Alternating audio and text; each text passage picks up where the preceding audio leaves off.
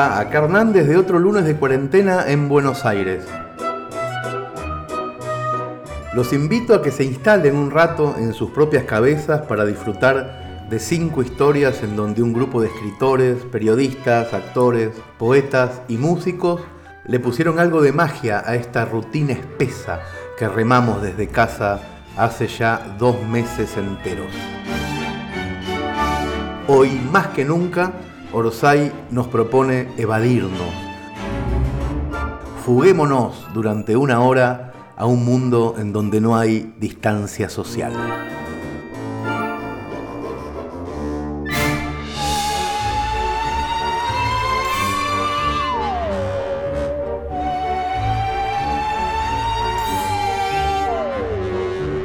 El primer cuento es un lujo que nos damos, así que presten atención porque es increíble todo lo que sucede en Amazonia un relato desaforado de Pedro Mairal leído por el actor español Sebastián Aro. Estamos en el siglo XVI. Un grupo de colonizadores europeos atraviesa la espesura de la selva americana en busca de algo que ya nadie recuerda. El delirio y el terror los acorrala Vagan entre mariposas gigantes, aves que insultan desde lo alto y hombres que se convierten en árboles. Cierren los ojos y escuchen, es espectacular.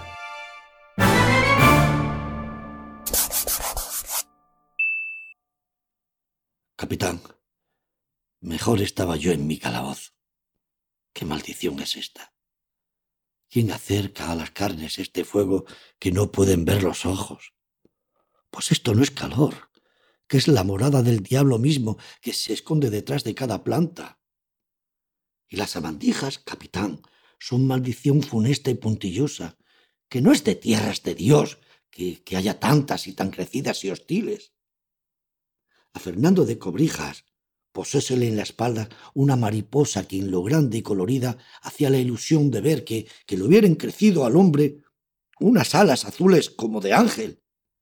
Y en viendo esto los hombres con maravilla regocijo me han dicho que la sabandija voladora hincóle las garras para así llevarle lejos, jalándole del lomo, y que esto lo logró porque por fortuna, no pasando la altura de los árboles, soltóle y cayó éste con gran estrépito y perjuicio para su brazo, que ahora no habrá de servirle para el resto de su vida. Si es que así puedes llamarse lo que aquí padecemos, capitán. Porque Fray Cándido supone que hemos muerto por la calor y que no habiéndonos dado cuenta de ello, y siendo esto parte del castigo, hemos sido condenados a errar por los siglos de los siglos en esta selva, que no es otro sitio que el séptimo círculo del infierno. Y esto, a lo que yo imagino, pues es cierto, capitán. El canónigo ha dicho que nuestro pecado es la soberbia. Pues los males no se surcan así durante meses, buscándole el borde al mundo, que uno ha de conformarse con el pueblo que le ha designado Dios. Pues no desea nuestro Señor que le hallemos las costuras del revés a este tapiz tan grande en donde nos ha puesto. Así lo ha dicho el cura y no parece errado, capitán, ¿no? Capitán, unos caníbales que llevaban un hombre atado a un palo para comerle han ofrecido a don Alfonso trocar el Cristo de madera que arrastra en penitencia. Este lo cedió por temor, pero en dándose cuenta aquellos que era figura de madera y no alimento apetecible lo que llevaban, trajéronselo de vuelta y llevaron en su lugar, pues, a don Alfonso. No, capitán, los hombres no han ofrecido resistencia. El penitente retrasaba aún más la marcha, y alguno debía siempre de aguardarle solo para indicar el camino, con peligro de ser devorado por una fiera, claro. Es que no dejamos rastro, capitán. Pues merced anda siempre delante desvirgando esta selva abrasadora con su espada toledana, pero es que no se entera de nada. Y disculpe que este humilde desdichado se lo diga, pero, es que no dejamos rastro. Que la selva se cierra a nuestra espalda como si no hubiéramos pasado tantos hombres por allí cortando y pisoteando plantas, lianas y zarzamoras. Lo cierto es que a cada jornada somos menos, capitán. Los hombres van cayendo Herrera se ha disparado un arcabunazo en la sien y en lugar de sangre le han manado hormigas rojas. Manuel de Torrijas y Gonzalo el Molinero se han convertido en árboles. Y con estos van ocho. Mirabete, el que traía un gallo al hombro desde Sevilla, pues se ha ahogado en el barro y... Bueno, hoy cenaremos gallo.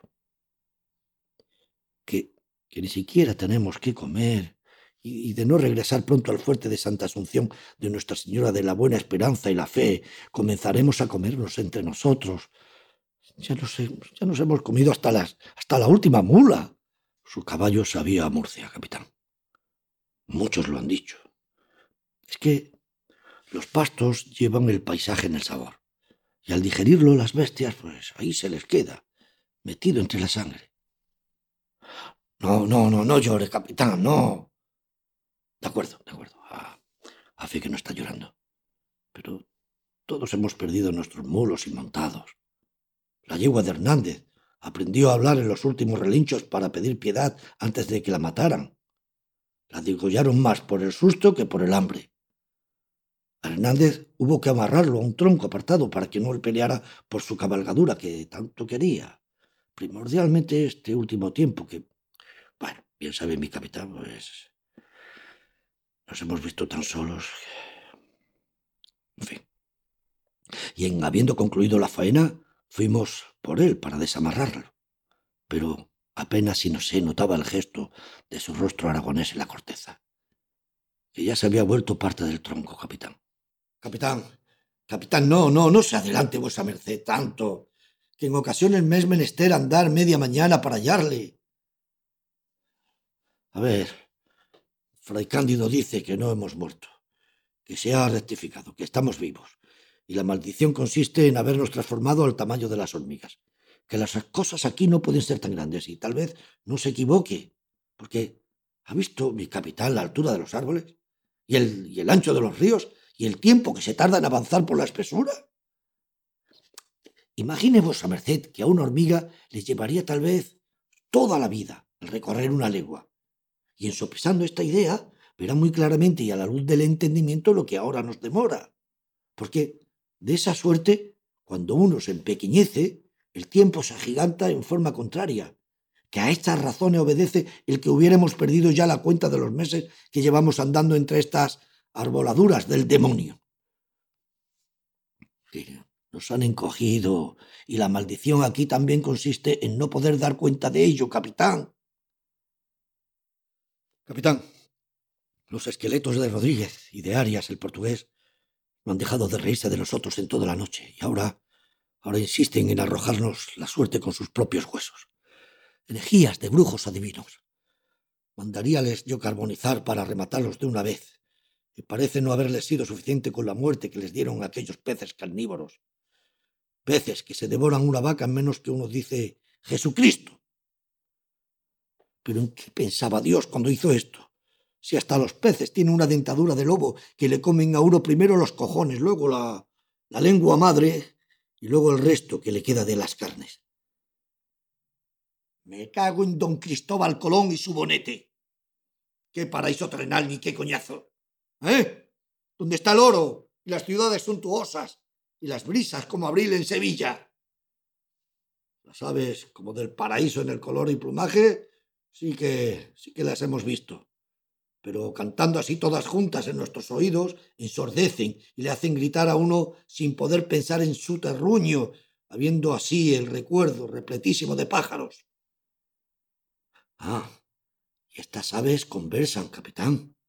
Álvar arremetió contra un pajarraco de colores con su espada y su ballesta, trepóse hasta la altura del follaje, no cesó hasta darle muerte, porque asegura que el plumífero había insultado a su madre. Me cago en el dorado y esta selva de mierda que le parió. Mentiras de los pinzones cuervos. ¿Dónde están los frutos enormes que cuelgan de los árboles? ¿Eh? Y los puertos de aguas claras y las indias cachondas. Aquello sí quisiera verlo yo. Porque si la escólida culebra de las escrituras le convenció a Eva de dejarse joder por, por Adán, hombre, ¿de qué cosas convencerán a las mujeres de aquí estas serpientes gigantes capaces de devorarse un cerdo? En Castilla dejé yo a la mujer con las asentaderas más redondas de toda España. y estas noches no ha dejado de ofrecérmelas en sueños. Y a fe digo que no soy el único que es visitado por estas visiones turgentes mientras duerme. Debería mi capitán oír cómo suspiran los pobres soldados entre los remolinos del sueño. A lo que yo imagino, las culpables de semejantes trastornos son las calores de estas tierras del desamparo. No mucho tiempo que los hombres suspiraban el nombre de su pueblo. Ahora insultan a Dios y despiertos se baten a espada contra los ángeles. Comienzan con abrirse camino entre la vegetación y terminan en una esgrima furiosa de insultos contra el clero y los demonios que solamente ellos pueden ver. A muchos les ha mudado el color de los ojos. Que algunos los hubieran antes pardos o azulinos, y los han ahora verdes, como este infierno que no es a fe, el paraíso tan prometido por distanciarse en tal medida de las cosas que de allí cuentan, capitán. Capitán, pero, pero capitán, ¿dónde ha estado vuesa merced? Que aparece y desaparece como las almas que andan penando. A ver, es menester decirle que Fray Cándido a escondidas ha unido en matrimonio a dos de nuestros hombres con dos monas hermosas, a cambio de sus tierras españolas, donadas a favor de la Iglesia, y, y tal parece que esta misma mañana se han fugado los cuatro por las copas de los árboles.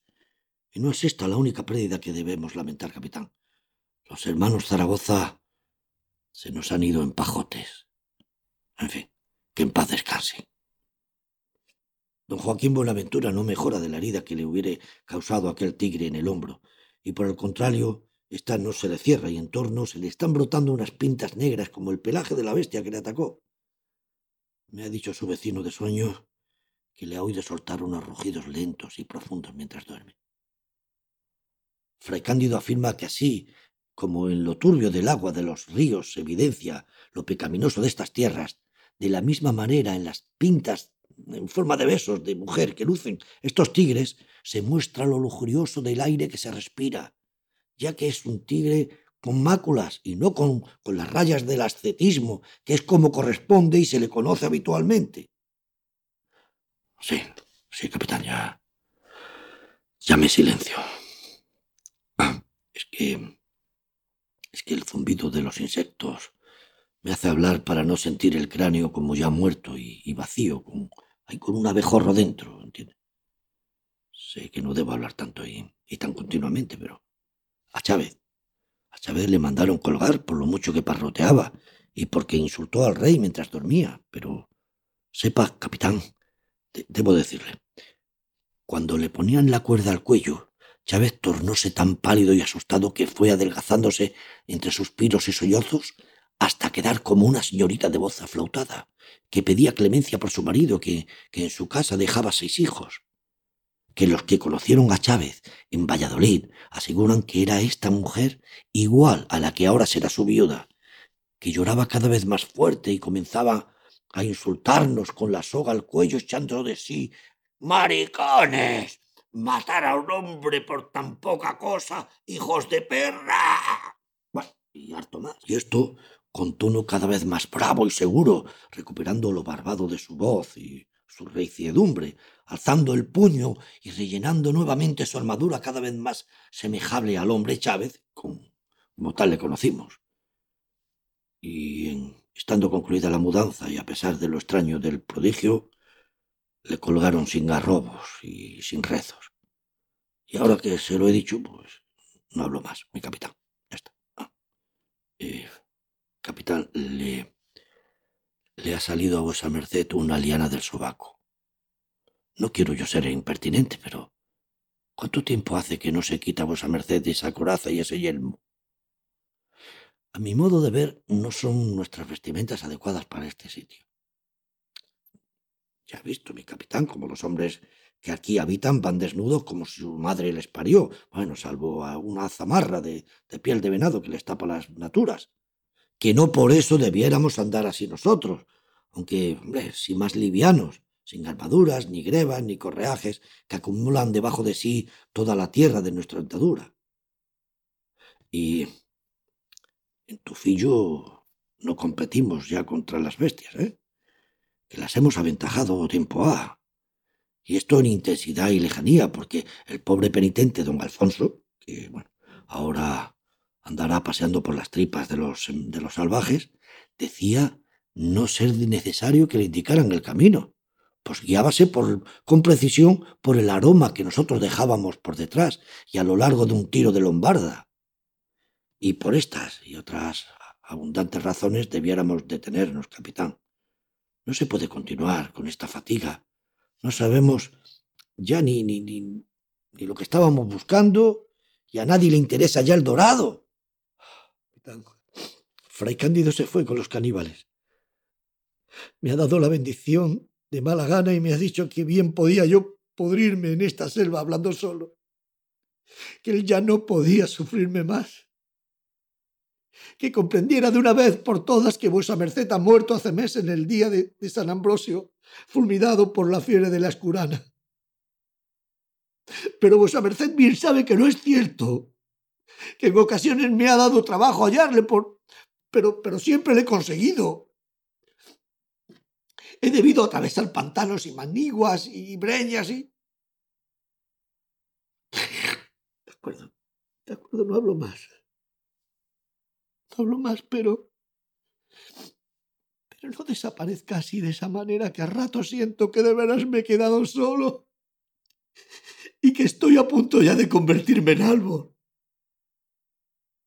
No deseo quedarme echando raíces plantado aquí, tan lejos de mi tierra, capitán.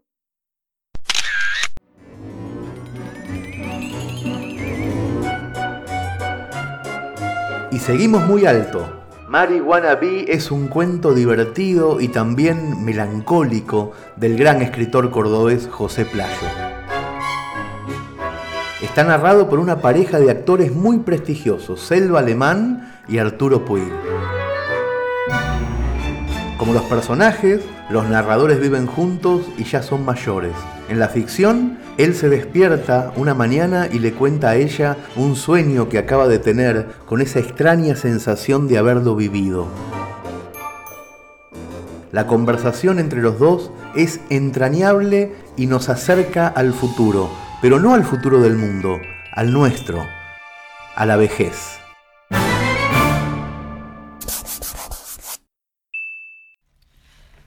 Faltaban unos pocos minutos para que saliera el sol y Felipe soltó un soplido burbujeante. ¡Ah, la puta! Dijo, apenas se despertó y yo al lado de él me di vuelta para mirarlo. ¿Qué pasa, querido? Un sueño. Tuve un sueño muy raro, nada más. Entonces prendí la luz y me acurruqué sobre su brazo. Contame, ¿qué soñaste? Es muy raro. Soñé que me drogaba. ¿Que te drogabas? Sí. Es el sueño más raro que tuve en la vida. ¿Yo estaba en el sueño? Sí, claro que estabas. De hecho, vos eras la que me traía la droga. Ah, pero si yo no sé nada de drogas. Sí, ya sé, ya sé. Pero en el sueño hablabas con el chico de la farmacia, el que le compramos siempre las pastillas y le contabas que nos había dicho el médico.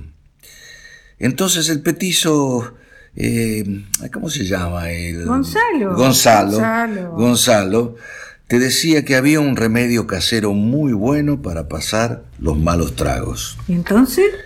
Vos dudabas porque el médico no había dicho nada de probar otras cosas. Y Gonzalo te explicaba que era el yuyo ese. Y era una droga. ¡Ay, qué sonso! ¿Y? La cosa es que Gonzalo te vendía una bolsita con yuyos y te explicaba cómo prepararlos. ¿Cómo había que prepararlos? Mira vos lo que son los sueños. A esta droga había que convertirla en galletitas de chocolate.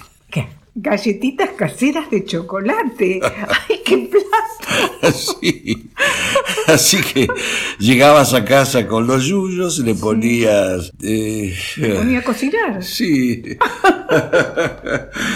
Mientras yo esperaba en el living frente a la tele. Y había un olor raro, como a saumerio, pasto quemado. Mm. Y trajiste las galletitas y nos pusimos a hablar de nuestras cosas, de nuestra vida. Y también me traías un café irlandés y la pipa y me dejaba fumar en el living, como si el humo no te molestara. Me molesta cuando está todo cerrado. Bueno, entonces nos quedábamos charlando de nuestras cosas, de lo que nos salió más o menos bien en todo este tiempo, de lo que significa la vejez y estar acompañados. Así, como charlamos siempre. ¿Seguíamos en el living? Sí, y me parece que era el atardecer porque la casa parecía un calidoscopio de rayos de sol y comíamos las galletitas. ¡Ay, qué rico! Más o menos, ¿eh? Tenían un sabor medio raro al principio. Como la salsa que hacía tu vieja, ¿te acordás? Que al primer bocado te parecía que habías masticado una luciérnaga. Pero enseguida afloraban los condimentos y terminaba siendo una salsa de la gran puta. Esa palabra. Es que con las galletitas pasaba lo mismo. Al segundo bocado el gusto perfumado del chocolate se desparramaba por toda la boca y la verdad que no estaban tan mal, ¿eh? Me dio hambre pensar en las galletitas. Ah, bueno, ahora voy a preparar el mate. Pero eh, termina de contarme primero, porque la historia es muy divertida. Bueno, la cuestión era que las galletitas estaban hechas con la droga y al principio no te hacía nada, nada. O sea, te las tenías que comer y esperar a ver qué pasaba. ¿Y qué pasaba? Bueno, no me acuerdo muy bien, pero sí sé que terminamos de comer y en un momento estábamos los dos dándonos un beso, María. ¿Un beso cómo, querido? Un beso de los buenos, de esos que nos dábamos cuando empezábamos a salir. ¿Te acordás? Que no nos podíamos separar y duraban como una hora. Sí que me acuerdo. Y nos empezábamos a acariciar. Ay, qué lindo sueño, Felipe. No termina ahí, ¿eh? Ojo que falta la mejor parte. Bueno, dale. Entonces... Bueno, la cosa es que andás a ver si por la droga o qué, nos agarraba un entusiasmo bárbaro. Y a mí me parecía que el tiempo iba más lento, como pasan en los sueños, ¿viste? Pero era como si me hubieran despertado todos los sentidos. Escuchaba clarito el canto de los pájaros afuera, la música suavecita de la radio, como si de repente me hubieran sacado dos tapones en los oídos. Ajá. Y entonces me agarraba como un ataque de amor, nena. Nena era la forma en que Felipe me llamaba en la intimidad. Y eso me hizo correr un temblor cálido por todo el cuerpo. Levanté una pierna y la entrelacé con las de él. Y era como un ataque de amor que no podía esperar. Una especie de ansiedad urgente. No. Ay, no sé cómo explicarlo. Se me van las palabras. Te entiendo. Bueno, yo te besaba, pero tenía los ojos cerrados y me imaginaba que estaba besando a la María, que eras cuando nos conocimos, cuando éramos jóvenes. Ay, era mucho más linda que ahora. No, no, no, no, no. No. Eras distinta.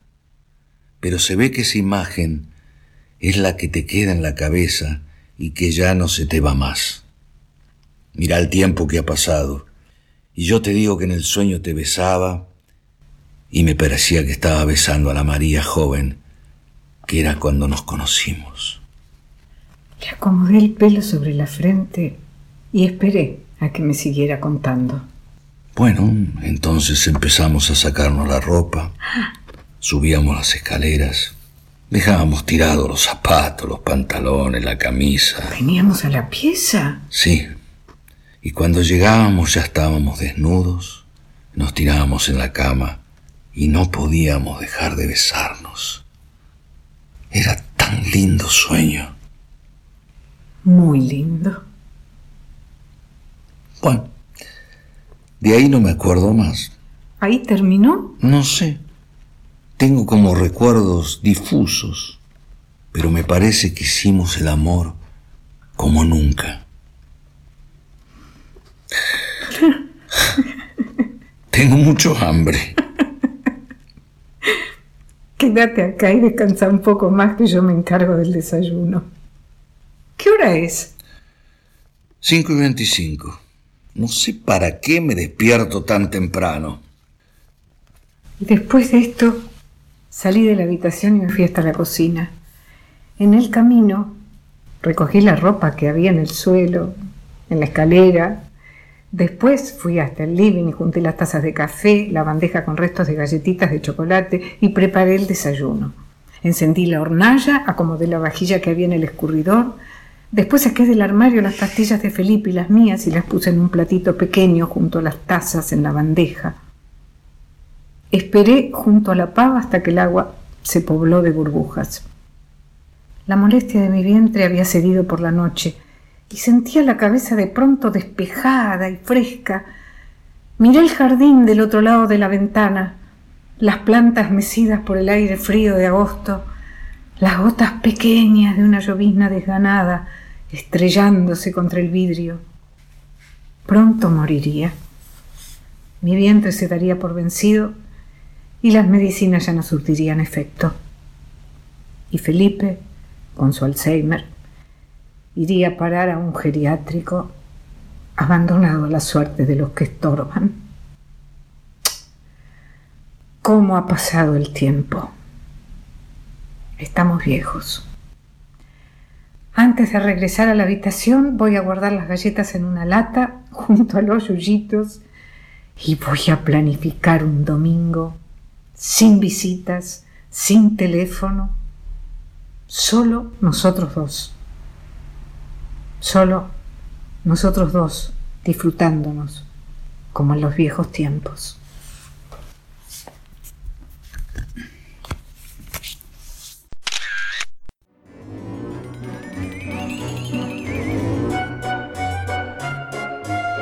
Seguimos con otro cuento y este tiene que ver con la cuarentena que nos envuelve. Se llama Un edificio finito y la trama dice que conviven en este edificio sin ascensor una pareja que no está del todo segura, un borracho sin rumbo y una familia violenta. Y todo lo que pasa ahí va a estar atravesado por la sensación de encierro que nos da el confinamiento obligatorio. El cuento es de Mariano Feijó y lo interpreta la actriz Luciana Duliski.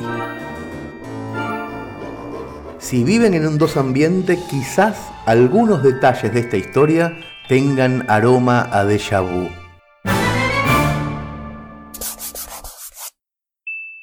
Aumentaron un 30% las demandas de divorcio, leyó ella en voz alta directamente del graph de la TV. Dichosos aquellos que se lo pueden permitir dijo él mientras colaba los fideos. Veremos si para cuando termina la cuarentena no se arrepintieron, dudó ella. O si no se matan antes, sumó él, y después creyó que eso que acababa de decir sonaba ingenioso. Separó la pasta en dos platos y fue a buscar su cuaderno para anotar la idea. Eran la pareja del primero A y soñaban con ser estrellas de stand-up. Ella lo denigraba en sus historias y él la usaba de remate en todos sus chistes. Triunfar no era un proyecto en común, sino un deseo individual que cada uno fantaseaba por su lado. En los sueños de risas y aplausos el otro no figuraba, aunque sí algunos colegas con los que compartían devaluados escenarios de los de Corrientes. Querían coger y luego descartar a varios de los comediantes con los que se cruzaban habitualmente, recibir ofertas sexuales a cambio de compartir cartel o ayudar a mejorar rutinas ajenas.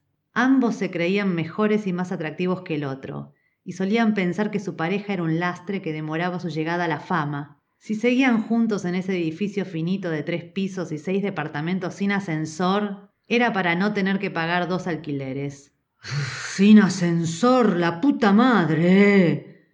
Repetía todos los días el borracho del segundo A mientras subía pesadamente las escaleras con sus botellas de vino. Los estandaperos detestaban al vecino de arriba porque muchas veces se olvidaba de que le quedaba un piso por subir e intentaba abrir la puerta de ellos. Llegaba agotado el primero, veía una A igual a la suya y atacaba la cerradura con su llave.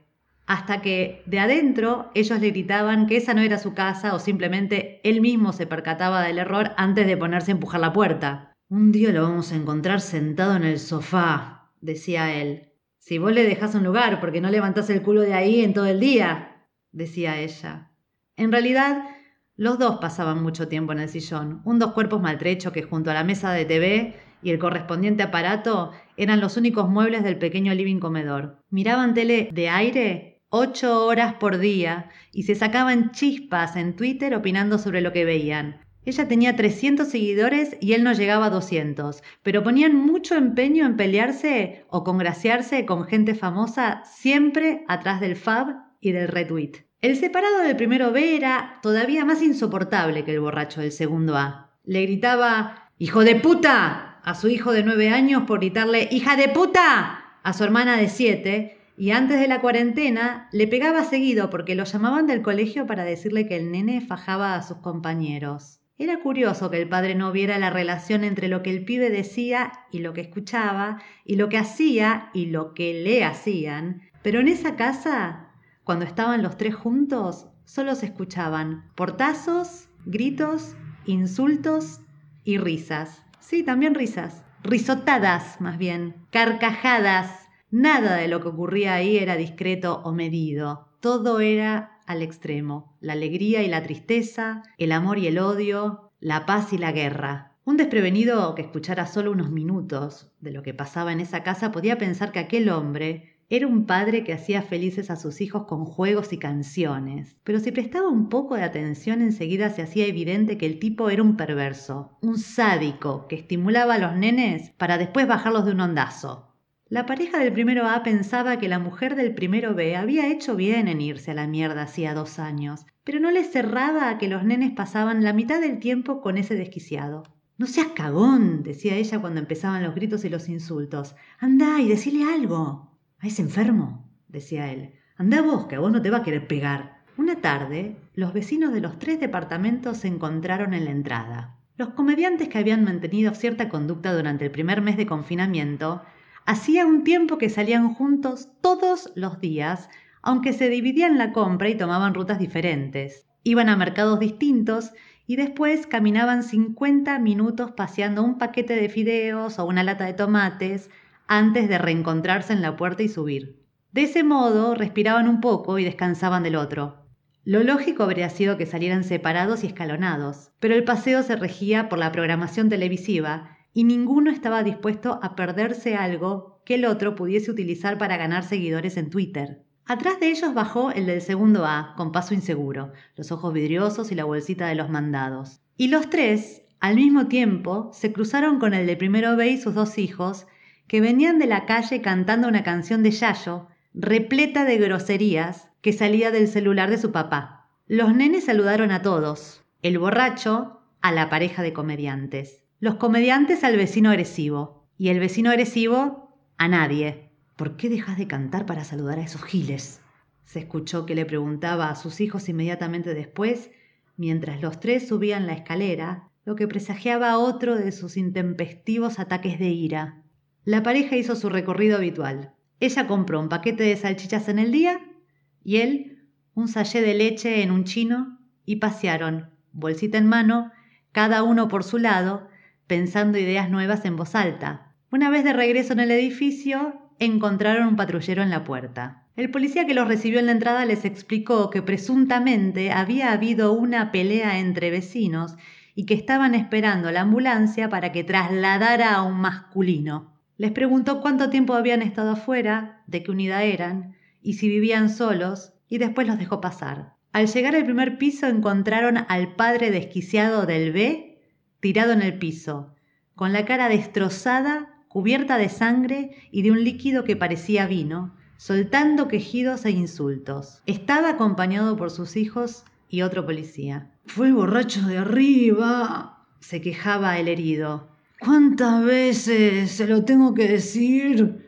El poli suspiró y el nene le dio una patada imperceptible a su padre, cortita pero violenta, de puntín, cuando disimuló intentar esquivarlo para entrar al departamento a buscar a su hermana. Arriba no hay nadie, señor, dijo el poli y parecía decirlo por enésima vez. Golpeamos, tocamos timbre y como no nos abrieron forzamos la cerradura y entramos. Están las dos unidades vacías. Después llegaron un médico y un camillero, y mientras levantaban al herido preguntaron qué había pasado. Él nos estaba retando y golpearon a la puerta, explicó la nena. Papá abrió muy enojado diciendo malas palabras. Escuchamos un golpe y su grito, pero no vimos nada. Los de la ambulancia se llevaron al padre. Los nenes acompañados por el policía entraron para juntar sus cosas y esperar a su madre, que ya estaba en camino. La pareja de comediantes preguntó si eran útiles para algo y ante la negativa se dirigieron a su departamento. Al entrar, se encontraron al borracho del segundo A viendo tele, con una mano ensangrentada envuelta en un repasador y un vaso de vino en la otra, que los miraba confundidos desde el sofá tratando de entender cómo esos dos se habían metido en su casa.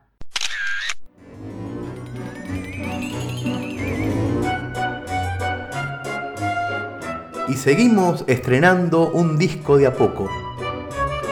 Pasaron 15 días más desde la última vez que cumplimos con la promesa. Cada dos semanas y en forma de goteo exclusivo para la revista Orsay, el poeta y músico Zambayoni nos adelantará una canción nueva de su álbum Canciones en Orsay. Este es el track número 3, se llama Otro Hombre y está grabado desde la intimidad del confinamiento del artista, pero esta vez con piano. Es una historia maravillosa y triste. Disfrútenla.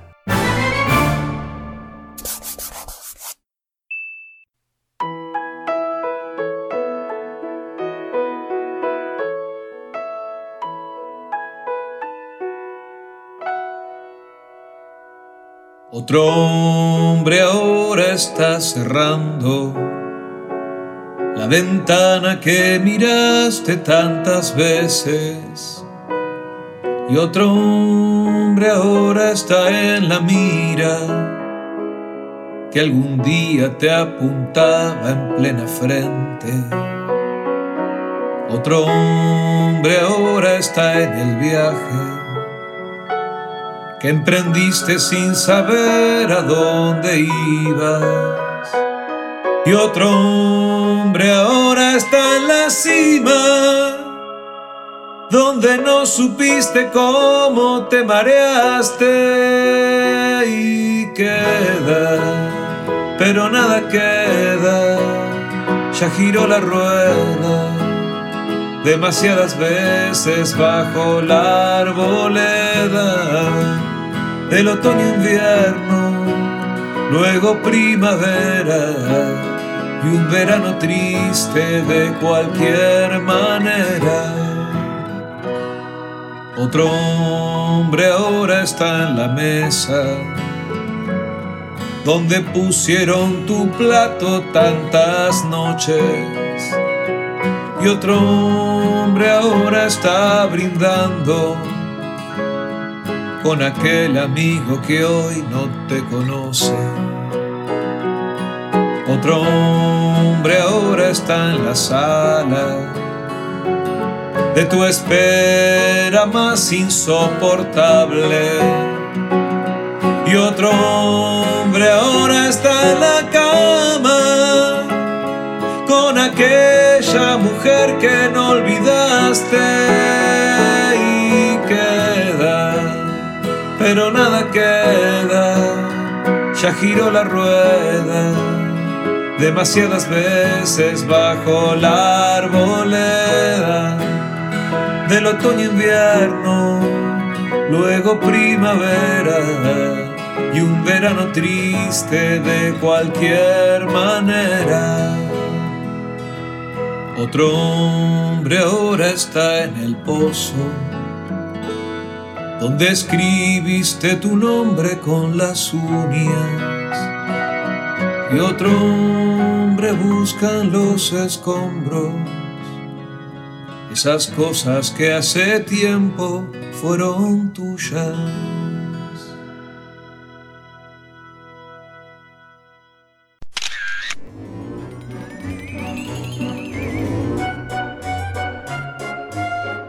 Cerramos con un cuento que nos llegó por mail.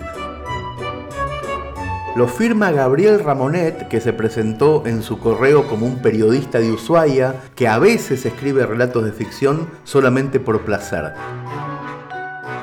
La historia me gustó mucho y me la pedí para leerla. Se llama Fin de curso y narra la charla entre dos amigos en el último día de colegio secundario.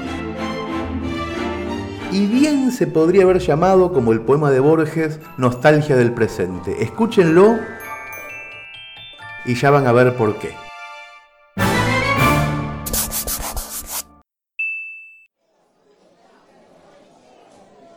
La palabra es raro, Plesniak. Estamos raros. Vos dirás que no hace falta llegar a los últimos días de la secundaria para darnos cuenta de que somos gente poco común.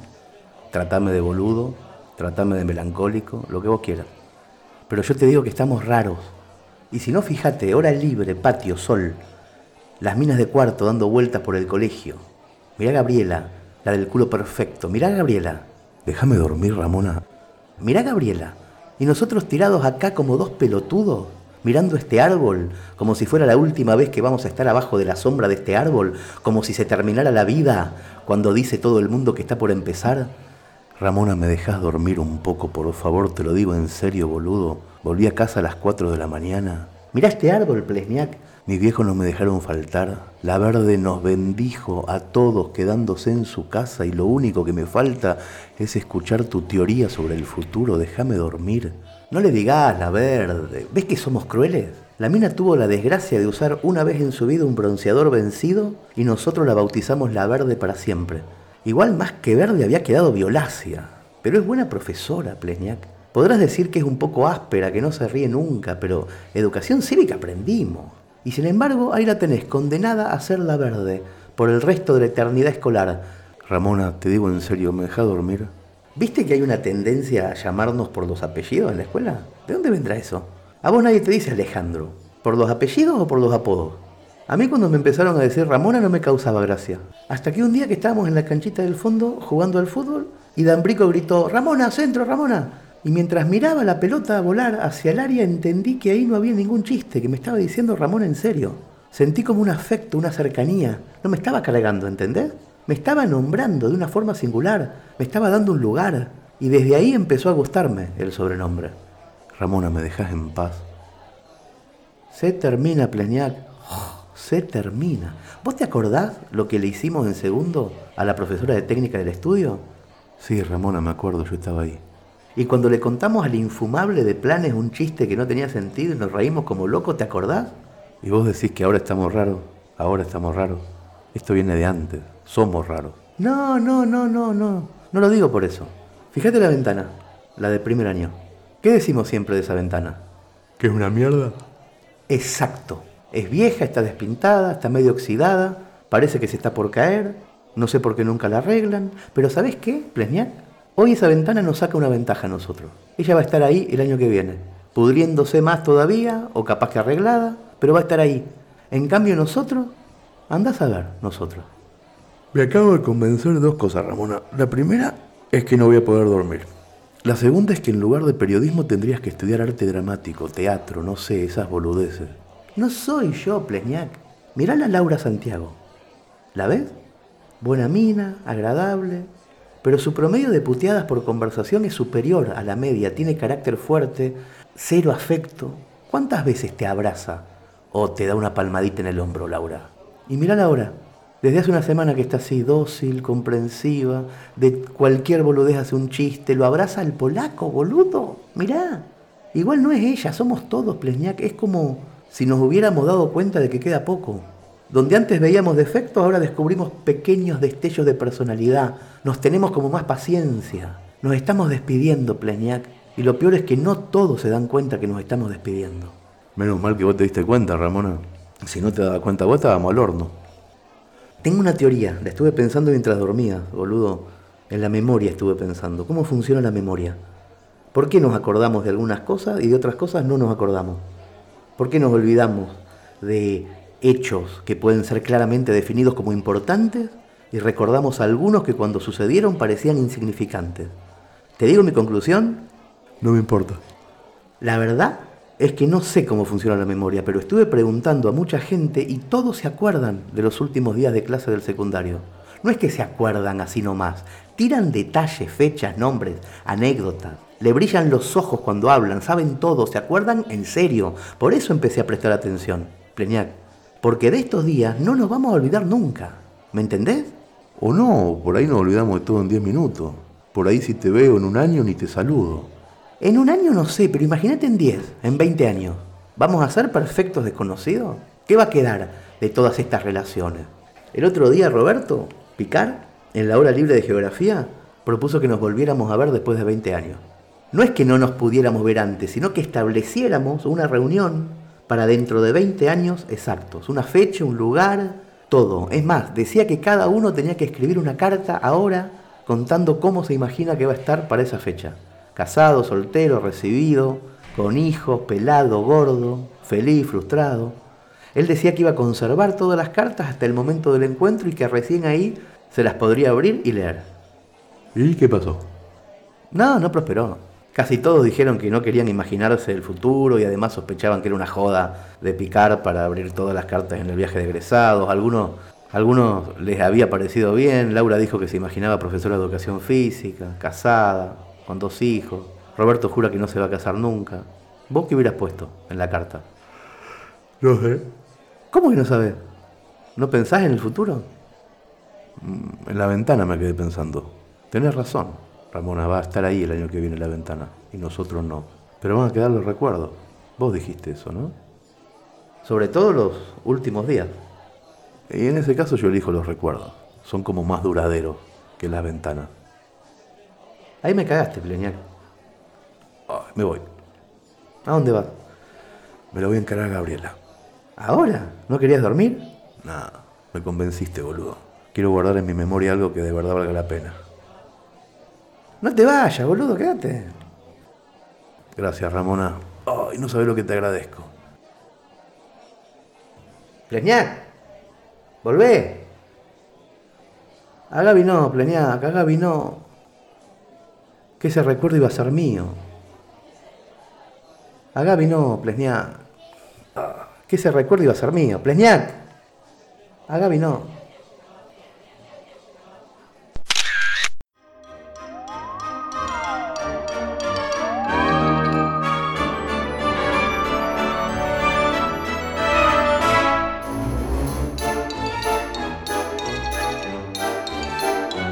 Amigos y amigas, oyentes, lectoras o como tengan ganas de autopercibirse, esto es Orsay. Y recuerden que podemos hacer este podcast semanal gracias a los que compran la revista en papel.